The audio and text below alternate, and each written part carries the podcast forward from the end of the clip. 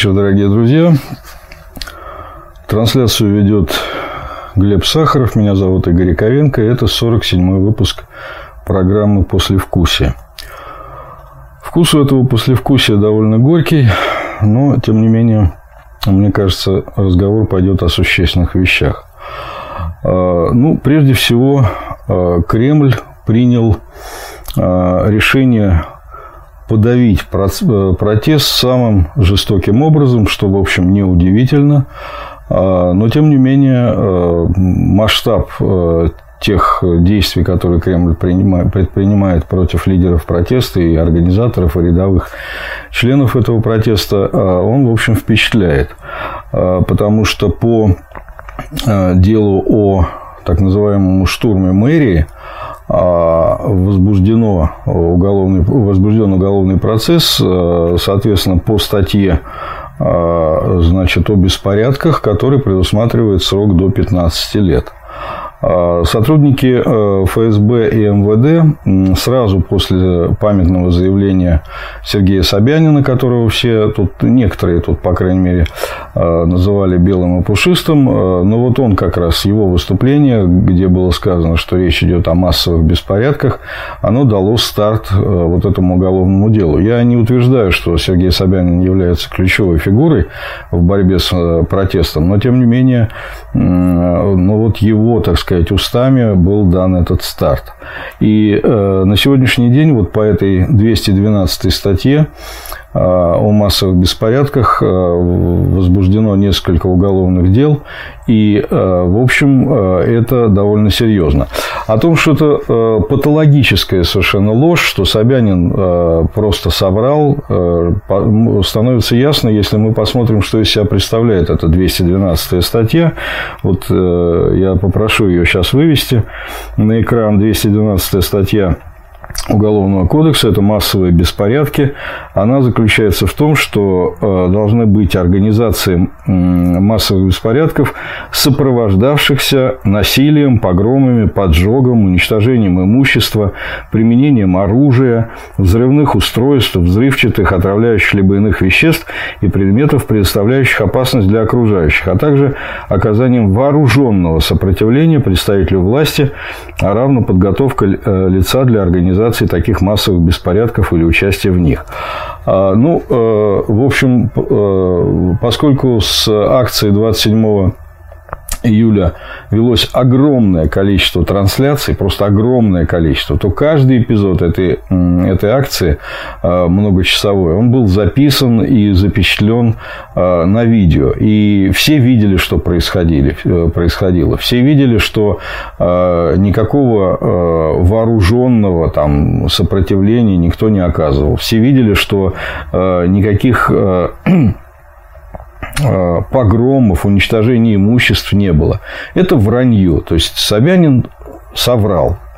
А продолжают врать, э, поскольку вранье это совершенно очевидно, то пытаются э, поучаствовать в этом вранье и чины МВД, которые заявляют, что у протестующих были найдены там ножи, какие-то взрывчатые вещества, еще что-то там, перцовые баллончики и так далее. А вот это все, конечно, вранье. Вполне возможно, что у какого-то провокатора обнаружили нож. А, возможно, совершенно, это нельзя исключить. Но, тем не менее, э, что происходило на самом деле, кто по отношению к кому осуществлял насилие, тоже известно. Более 70 человек получили травмы разной степени тяжести. Э, почти 1400 человек было задержано. Э, большие сроки административного ареста получают лидеры протеста. Отдельная совершенно история – это то, как Э, задержали переговорщика э, Светова, лидера, одного из лидеров э, либертарианской партии. Ну, это вообще запредельные вещи. Человек пришел в мэрию для переговоров, и его сразу же по выходу арестовали, дали ему 30 суток так сказать, за решеткой. Это, ну, это вот вещи, которых, в общем, ну, в нормальных странах никто никогда не делает. Потому что даже во время войны, когда люди идут на, на переговоры, то переговорщиков не трогают. Здесь вот, ну, запредельная гадость была совершена. Это свидетельство о том, что, свидетельствует о том, что э, вообще с этой властью в какие-то переговоры вступать нельзя. Что это, в общем, ну, зачумленный барак такой, в который, к которому э, от которого надо держаться, в общем, как можно дальше и э, вести там э, разговор, может быть, только в соответствии с законом, а не исходя из того, что они там какую-то милость нам будут оказывать. Значит, я хочу напомнить, что до сих пор рекордным было болотное дело, где на Болотной площади. Это 6 мая 2012 э, года, где э, по нему проходило более 30 человек, получили, э, подверглись уголовному преследованию. И большинство получили реальные сроки, там в среднем от 2 до 3 лет лишения свободы. Ну, лидером здесь был Сергей Удальцов, который получил 4,5 года, все, все отсидел. Значит, ну вот мне представляется, что вот этот вот курс, э, который Кремль взял на закатывание протеста в асфальт, он э, очевиден, понятен, по-своему логичен. Все разговоры о том, что в Кремле глупость делают, надо было там кого-то зарегистрировать, надо было договариваться. Это полная ерунда. Кремль действует логично. Э, узурпация власти происходит полном масштабе. Здесь никаких половинчатых решений быть не может. Все прекрасно понимают, что э, Кремль сделал выводы из Горбачевской перестройки, когда, э, так сказать, э, там форточку открыли, и весь Советский Союз вынесло, вынесло в эту форточку. А поэтому Кремль по-своему извлек из этого уроки, делает выводы и действует абсолютно логично. Но это все означает, что вот на эту новую, подчеркиваю, это новая тактика Кремля, вот полностью закатывание под асфальт, а, надо вырабатывать а, адекватную повестку дня и адекватные меры и стратегию, тактику оппозиции. И в этой связи мне представляется важным вот тот разговор, который затеял Андрей Ларионов. Я, не только он, тут много э, народу сейчас участвует в такой, так сказать, э, дисперсной, я бы сказал, дискуссии по поводу стратегии и тактики оппозиции, протеста. Но вот э, поскольку Андрей Николаевич человек обстоятельный и основательный, и он всегда излагает все очень увесисто, то э, я и хотел бы э, вот его в качестве оппонента взять и тоже постараться основательно разобрать его возражение, поскольку он в принципе считает, что э, вот то, что сейчас делается, тот протест, который сейчас организовывается, в том числе на улицах Москвы, это протест, организованный, э, как он выражается, неплохими, но наивными людьми. И вот его ответ, он, правда, так, так выбрал для Э, ответа э, группу, в которую включила меня. Э, там в этой группе присутствует Александр Скобов, значит, Гельман и так далее. Ну, это на самом деле тоже такой прием собрать людей, которые внутри себя ни с чем не согласны, потому что моя позиция отличается от позиции Гельмана намного больше, чем, скажем, позиция того же Ларионова отличается от моей. Это очевидно. Но это такой прием нормальный. Здесь чего ж жаловаться? Полемика есть полемика. Значит, итак, Андрей Ларионов. Можно ли создать свободное общество, играя в наперстки с бандой наперстничников? И далее он объясняет. Для Андрея Сахарова, Андрея Александра Меня, Галины Старовойтовой подобная постановка вопроса выглядела бы нелепой. Совершенно невозможной она выглядит для многих наших сограждан и сегодня. Но, уважаемые коллеги, Александр э, Гальдфарб, Александр Скобов, Игорь Яковенко, Мораль, Марат Гельман считают иначе. Они не согласны с одним из ключевых тезисов текста «Неплохие, но немного наивные люди, занятые легитимизацией режима, об ошибочности участия настоящей оппозиции в спецоперациях власти под названием выборы. А, ну, сразу скажу о стиле полемики, потому что здесь эм, Андрей Ларионов совершает сразу две очевидные для меня ошибки. Одну логическую, вторую фактическую. Логическая ошибка заключается, ну, она называется, это известная софистическая уловка, апелляция к авторитету. Ну, в общем, так можно, конечно, делать. Вот он взял себе э, союзники э, трех умерших людей, значит, Сахарова, Старовойтова имени, которые, в общем, не могут уже сейчас э, откомментировать, согласны ли они э, с позицией Ларионова или не согласны. Ну, в принципе, ладно. А ссылка на авторитеты возможна, хотя, в общем, это, конечно, не доказательство правоты. Но гораздо серьезнее это фактическая ошибка, потому что и э, Андрей Николаевич Сахаров, и Галина Васильевна Старовойтова как раз-таки занимались тем, против чего предостерегает нас э, Андрей Ларионов. Они э, участвовали в абсолютно фейковой спецоперации выборы в народные депутаты СССР, участвовали в абсолютно фейковой организации под названием «Съезд народных депутатов СССР». Ну, вряд ли Андрей Николаевич э, согласится с тем, что Съезд народных депутатов и Верховный Совет СССР были нормальным парламентом. Ну, уж никак не больше нормальным парламентом они были, чем, э, скажем, Государственная Дума или Совет Федерации. А, значит, Андрей Николаевич Сахаров еще и избирался по квоте от Академии наук СССР. Это вообще средневековье, это какое-то кастовое общество. И тем не, э, ну, вряд ли в нормальных странах можно считать, что от э, профсоюзов там, или от КПСС, или от э, значит, там, каких-то творческих союзов можно избирать законодателей. Тем не менее, Андрей Николаевич избрался, и мы прекрасно знаем, что какую роль сыграли выступления Андрея Николаевича, захлопываемые, затоптанные Значит, тем не менее, выступления, которые транслировали по телевизору, а, и которые сыграли огромную роль в, в развале Советского Союза. Несмотря на то, что прямого значения, вот эти выборы, прямого именно значения, как, как выборы, а Верховный Совет СССР как парламент, и съезд народных депутатов СССР как никаким парламентом он, конечно, не являлся, но, тем не менее, вот э, участие в этом фейке, вот в этой спецоперации, с помощью которых Горбачев и э, другие товарищи пытались сохранить власть. А вот участие в этом оказало существенную роль. Поэтому это вот, это вот фактическая ошибка. Те, кого Андрей Николаевич Ларионов призывает союзники, на самом деле являются его фактическими оппонентами. А, значит, но это все, э, так сказать, второстепенные вещи. Ну, я просто не мог мимо этого пройти. Теперь по существу дела.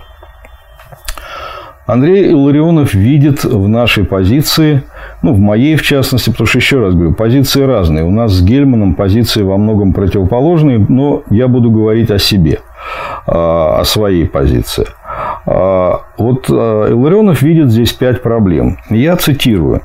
А, первая проблема заключается в изрядной доле цинизма со стороны авторов и сторонников этой концепции по отношению к участникам массовой, массовых протестов, когда призывают выходить на улицы и площади под дубинки и полицейский газ, под избиение и задержание, под аресты и посадки, при полном понимании того, что их э, честность, наивность, принципиальность будут использованы ради защиты липовых, фейковых, постановочных выборов, а также для продвижения во власть лиц, участвующих в таких липовых, фейковых, постановочных выборах. Ну и сразу же э, вторая проблема, она здесь вот у вас на экране есть, э, тоже про цинизм э, по отношению к самим э, кандидатам, которые пытаются участвовать в таких выборах и не относятся к себе только как к политическому топливу, предназначенному для разжигания народного негодования. Ну вот, собственно говоря, вот я объединил эти два аргумента, а, потому что они объединены э, вот этим словом цинизм. Цинизм, что вот мы выводим, ну, во-первых, кто это мы?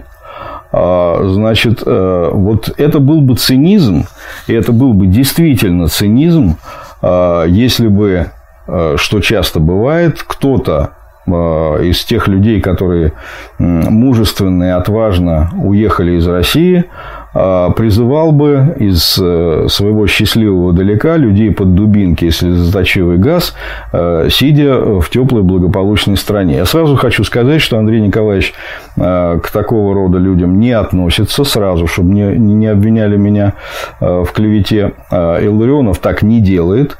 Но такие люди есть. И мы знаем целый ряд людей, которые, так сказать, героически уехав, сейчас призывают и говорят, что Почему до сих пор протест не ждет, лидеры протеста не жгут э, покрышки э, и до сих пор не взяли Кремль? Да, вот э, как-то плохо и не, не, не слишком героически мы себя тут ведем.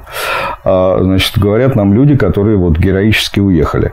А, значит, вот такие люди есть. И вот это, на мой взгляд, действительно отдает цинизмом. Что же касается людей, которые сами идут под дубинки в первых рядах и сами получают там э, пока сроки административные, а, но, скорее всего, будут и уголовные, по тяжелым очень статьям, массовые беспорядки, еще раз говорю, это срок до 15 лет. И вот э, говорить о цинизме, э, ну, как-то не, не очень приходится. Это люди, которые сами, в общем, идут в первых рядах. Значит, третья проблема по э, Андрею Ларионову заключается в суицидальности. Давайте покажем этот текст. Для оппозиции и аморальности для любых порядочных граждан, действий, подставляющих искренних, честных, принципиальных активистов каждого нового непоротого поколения под э, запугивание, аресты, заключения их лидеров под угрозу физического э, уничтожения. Вы знаете, это был бы, конечно, совершенно неубиваемый аргумент, если бы у Андрея Ларионова был какой-то совершенно очевидный, ясный, вариант, э, так сказать, свержения путинского фашистского режима э, вот без того, чтобы э, кому-то там повредить, так сказать, кожаные покровы, да, чтобы не, вот свергнуть режим это так аккуратно и так элегантно, чтобы вообще никому не доставить неудобства. Э, чтобы никого не помяли, никто не выходил на улицы э, в дождливую погоду. Вот э, если бы такой ясный план свержения путинского режима Андрей Николаевич предложил, то, наверное, можно было бы считать, что вот все, что делают сейчас организаторы этого протеста, это безобразие, и надо их осудить. А, ну, дальше мы увидим, что из себя представляет план Андрея Николаевича Ларионова. И, ну, на мой взгляд, он вообще не выдерживает никакой критики. Но это чуть позже. А, значит, э, просто надо взвесить на каких-то весах совести э, две вещи. Сколько сейчас вред, вреда приносит путинский режим, сколько он уже убил народу э, в Украине, в Сирии, здесь, в России.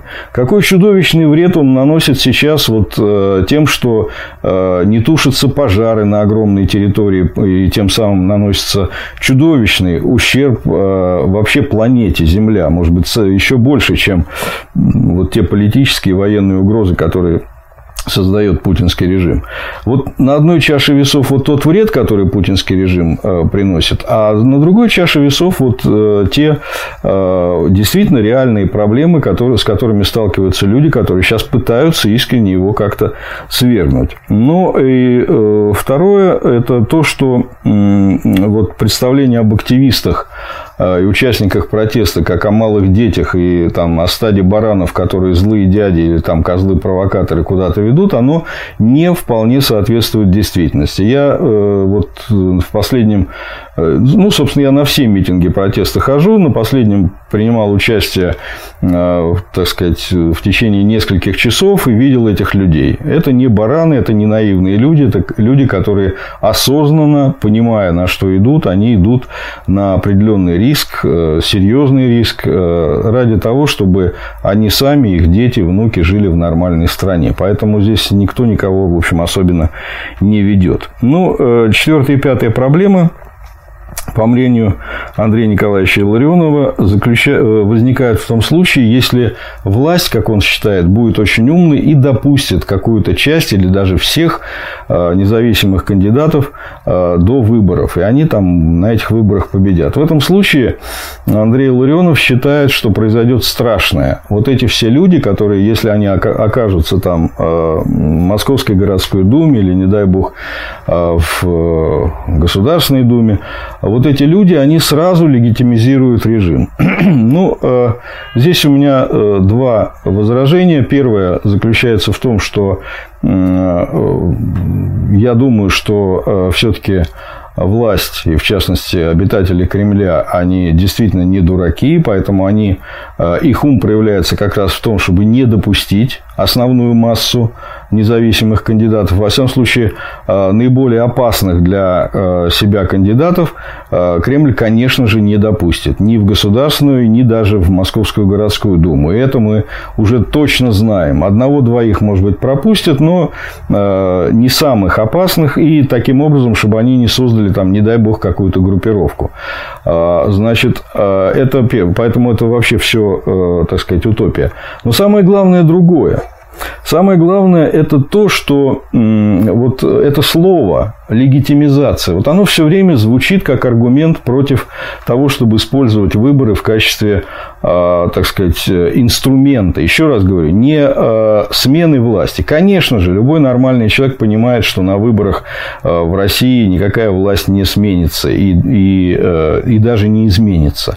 Это инструмент. Это инструмент, с помощью которого можно донести до людей свою позицию, показать, что есть альтернатива. Показать просто, что есть альтернатива. Вот есть вот это вот э, фашистское государство, которое создал Путин, и в котором все хуже и хуже люди живут. Но есть альтернатива. Это надо показывать. И второе, это, безусловно, способ э, активизации, консолидации уличного протеста. Потому что все, что у нас было связано с активностью уличной, в основном было связано с тем, что это было э, каким-то образом под выборы, связано с выбором, разочарование, протест по поводу выборов и так далее. Поэтому без этого не обойтись. Но вот слово легитимизация, которое здесь постоянно фигурирует у, противников этого инструмента, оно э, для меня, на мой взгляд, является таким же фейком. Потому что задать, э, надо задать себе один единственный вопрос. Простите, а в чьих глазах нуждается в легитимности путинский режим? Ну, просто вот задайте себе такой вопрос. В чьих глазах? Кто конкретно тот адресат, легитимности, источник легитимности, которым, в котором заинтересован Путин и его режим. Да плевать они хотели. И на Запад, и на западное общественное мнение. Они на это плюют, набрав в рот слюны, полный рот.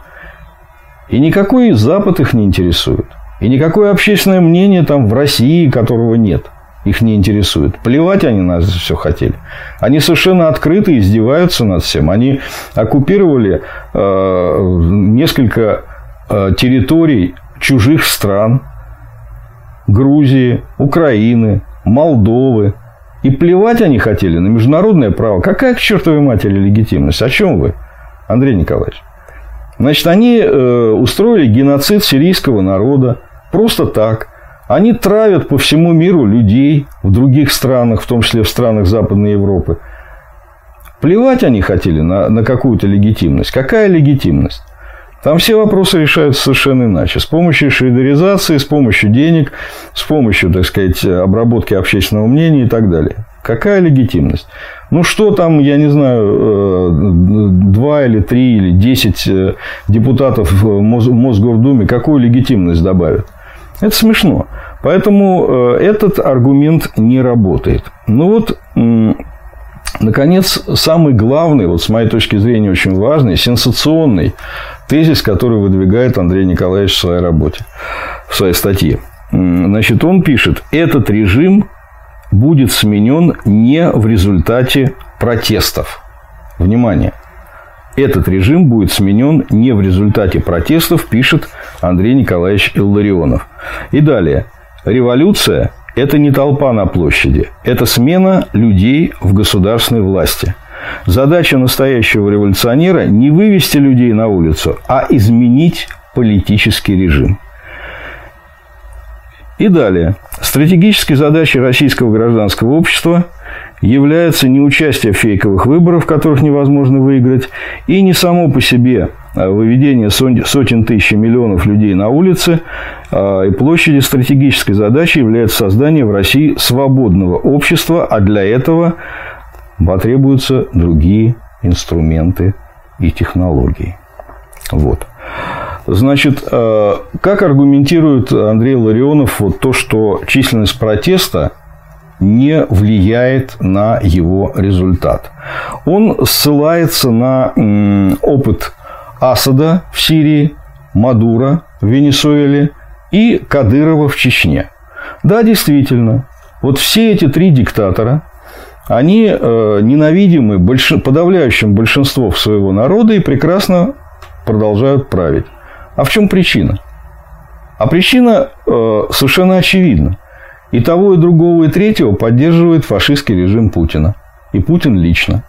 И совершенно очевидно, что если э, исчезнет поддержка, вот, по крайней мере, в отношении Асада и Кадырова, это аксиома. Вот если сейчас исчезнет поддержка Асада Путиным, то Асад не продержится, ну, наверное, нескольких дней. Если сейчас исчезнет поддержка Кадырова, опять-таки, тем же самым Путиным, то Кадыров э, ну, должен будет куда-то бежать очень быстро.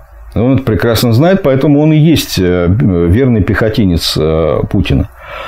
А, вот поэтому я думаю, что это все абсолютно ложное построение ложные аргументы. И в то же время Андрей Николаевич игнорирует огромное количество примеров, когда а, значит, в, десятк, в десятках стран диктатуры свергались именно большим выходом людей на улицы. Да, были жертвы, но жертв в случае сохранения режима было бы гораздо больше. И вот э, мне представляется, что это достаточно Э, слабое звено. Это по этому поводу и Александр Скобов написал э, очень убедительную статью. Я могу э, повторить в чем-то аргументацию Скобова. Значит, что же в результате нам предлагается? Итак, выборы нельзя, уличная активность нельзя, вообще внутренний протест нельзя. Что же остается? А, остается, э, значит, э, новые технологии. То есть, надо э, построить свободную Россию, надо привести новых людей во власть, надо, значит, сменить режим. Каким образом? Возникает вопрос.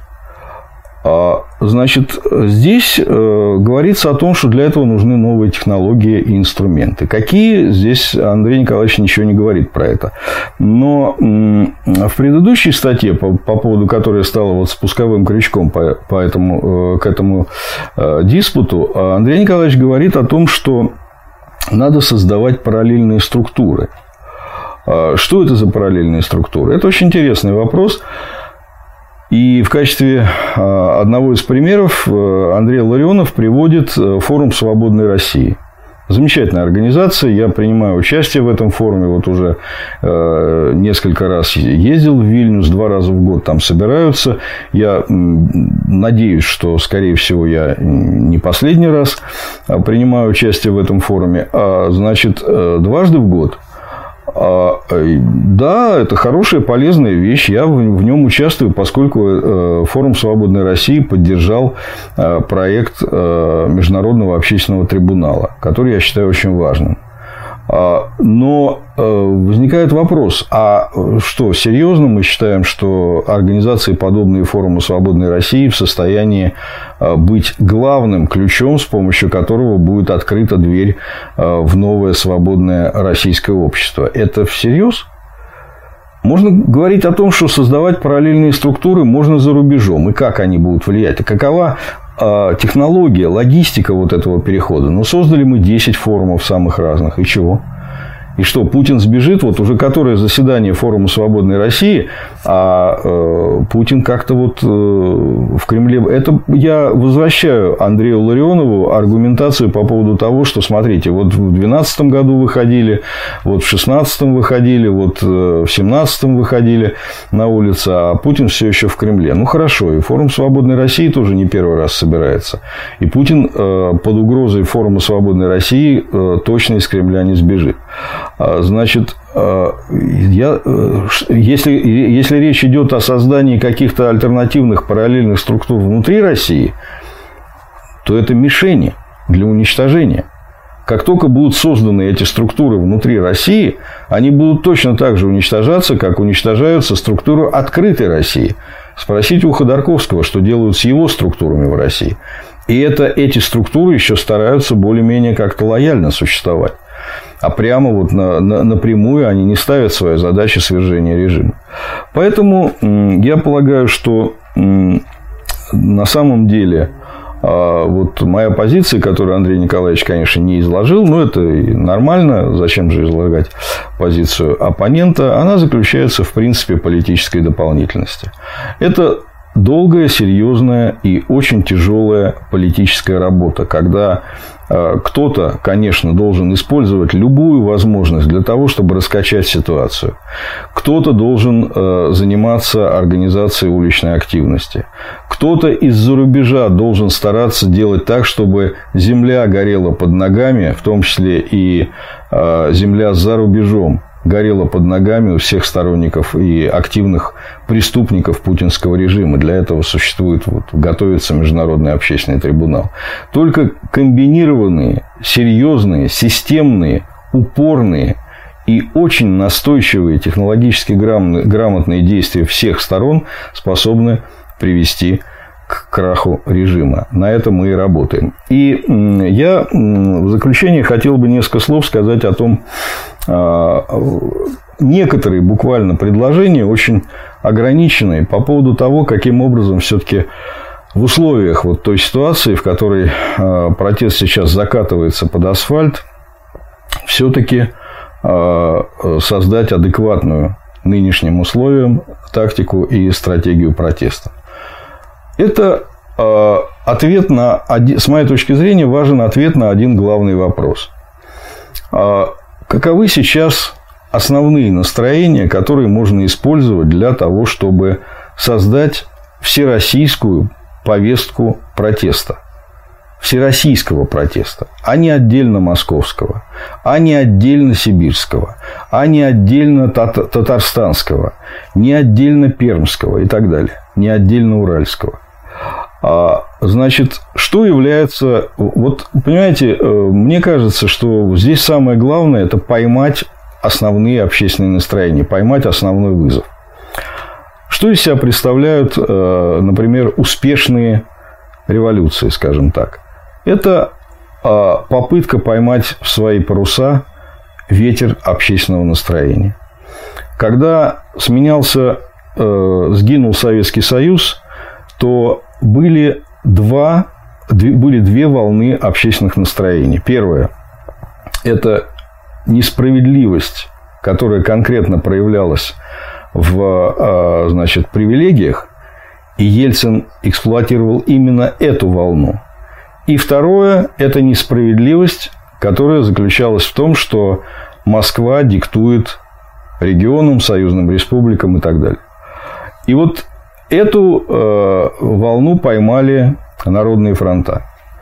Основной, основное содержание того исторического процесса, который мы, мы э, имеем за последние сто лет, это распад Советской, э, Российской империи. Сначала в первый этап 17 год, второй этап 91 и сейчас третий этап, я надеюсь, окончательный распад империи. А, что, с моей точки зрения, является очень важным общественным настроением. Вот что может объединить всю Россию? С моей точки зрения, это лютая ненависть к москвоцентризму. Вот сегодня практически во всех регионах и мусорный протест, и э, вот пожары, и наводнения. Всех возмущает то, что все решает Москва, все деньги забирает Москва, Но, по сути дела, это антиимперский протест российских регионов. Этот антиимперский протест невозможно э, собрать на основе э, протеста по отношению к геноциду сирийского народа. Ну, так устроены люди. Это далеко. И э, гробов недостаточно приходит из Сирии российских граждан. Этот протест невозможно собрать на основе возмущения оккупации Крыма, Донбасса, на основе э, войны против Украины. Опять-таки, гробов недостаточно. Американцам достаточно было 50 тысяч гробов, которые пришли в Соединенные Штаты, и они остановили войну во Вьетнаме. Здесь гробов недостаточно. Поэтому единственная э, возможность – это серьезный такой антимосковский протест. Это организация народных фронтов в сибирских регионах, в поволжских регионах, в северных, в южных, по всей стране. И э, роль московских лидеров протеста должна заключаться в том, чтобы они вызвали огонь на себя, на Москву, на Кремль. Вот этот вот э, новый поворот, который, я думаю, что он родится. Я не политик, я не собираюсь э, этим заниматься лично, но я думаю, что люди, которые э, поймают вот этот антимосковский, антиимперский ветер в свои паруса, они и станут лидерами общероссийского протеста. Ну, а в заключение я хочу, как обычно, обратиться к гуманизму, к тому главному содержанию, которым, я надеюсь, когда-нибудь наполнится Россия. И давайте поможем тому существу, которому мы уже помогаем. За это Багорка нас благодарит. Давайте поможем этому существу обрети, обрести, наконец, свой нормальный дом. С вами был Игорь Яковенко. Это был 47-й выпуск программы «Медитация». Программы «После вкуса», извините. И давайте продолжать думать вместе. Всего доброго.